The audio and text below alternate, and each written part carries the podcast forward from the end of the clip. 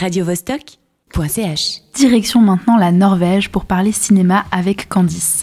Un film venu du froid mais plein de chaleur dans les personnages qu'il met en scène, c'est Ninja Baby de la réalisatrice Invild Sveflike.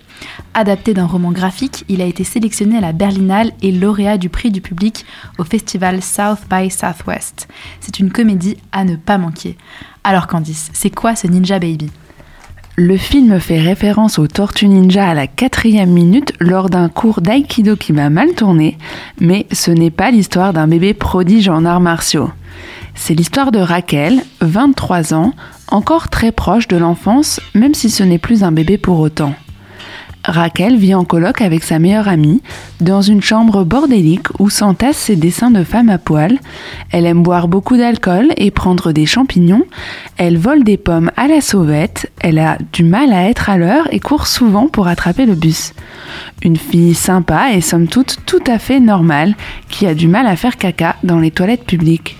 Ok, mais ça suffit pas à faire un film, ça, si? Depuis quelque temps, Raquel descend des litres de jus vitaminé à la bouteille et elle est attirée par un mec parce qu'il sent le beurre.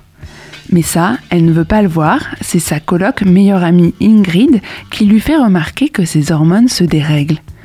Vous voyez le truc venir? Malgré son déni, Raquel est enceinte. Il se trouve qu'elle avait bien d'autres priorités dans la vie que celle de devenir mère d'un enfant non désiré, comme être testeuse de bière, garde forestière ou dessinatrice de BD. Bref, Raquel a 23 ans et c'est la loose. Pour oublier sa grossesse, elle va dessiner le bébé ninja qu'elle a dans le ventre et ce petit personnage va prendre vie à l'écran en images animées et en son.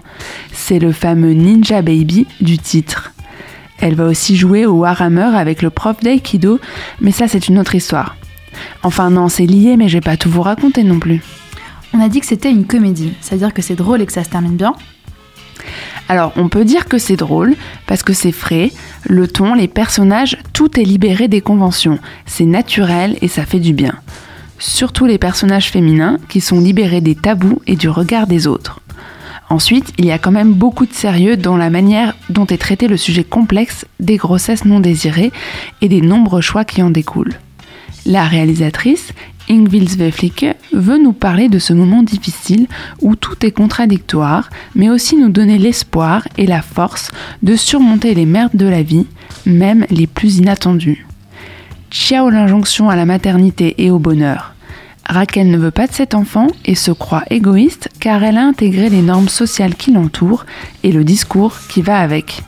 Du coup, Ninja Baby, on y va même si on a prévu d'avoir des enfants? On y court c'est décalé, bien écrit, avec des interprètes et des dialogues au top, du second degré, de la bonne musique, beaucoup de liberté, et ça donne même envie d'aller vivre à Oslo et d'acheter des livres illustrés pour enfants, même si on n'en a pas.